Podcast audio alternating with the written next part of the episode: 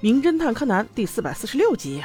神社鸟居惊人暗号下集。上集我们说到，步美发现远处有一处灯光亮亮的，于是大家去一看，原来真的是那个丸虫温泉。不但灯光亮，而且人很多，一点也不像是废弃的地方。而且不管男女老少，每个去的人手里都拿了个盆儿，看起来还挺滑稽的。难道所有人都想去洗个脸吗？元太又想了一会儿，想不出来，直接把自己给想烦躁了，放弃放弃，不想了。哼！步美劝会员说。会员，你就告诉我们吧，博士藏的宝藏到底在哪里嘛？这一个恼羞成怒，一个委婉撒娇的，目前也就只剩光彦还正常点了。灰原一看是这个情况，立刻说：“如果那个人在放弃的话，我就告诉你们。”柯南当然知道指的就是他啦，正准备表态呢，手机又响了，竟然是原子的手机发来的一条信息。哎，不对。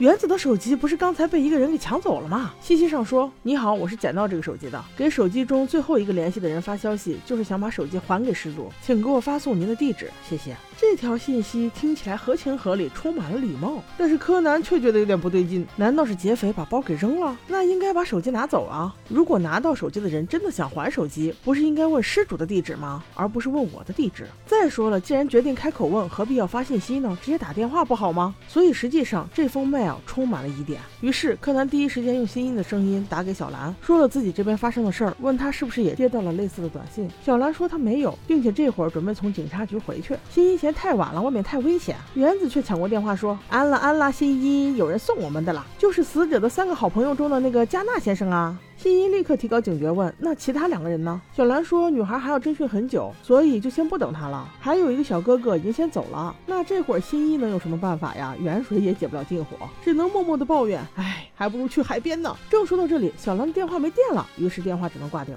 啊，你说什么？海边？海边吗？是吗？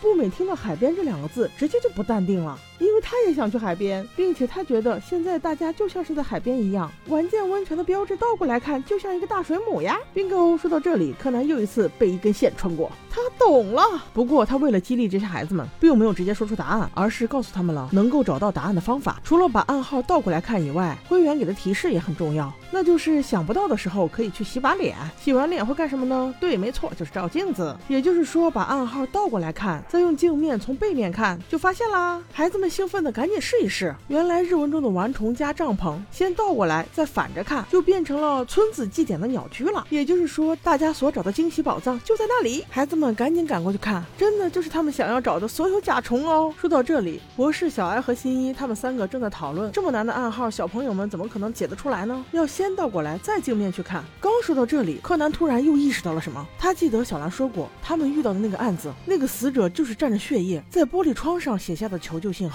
哪在那种危机时刻，死者怎么会想到在窗外看到的人是反向的镜像的呢？再加上死者肯定是用最后一丝力气歪倒在地上写的，所以柯南把求救信号的几个字母重新拼凑了一下，用先倒过来再镜像的方法看，妈呀，竟然是一个名字，那就是加纳。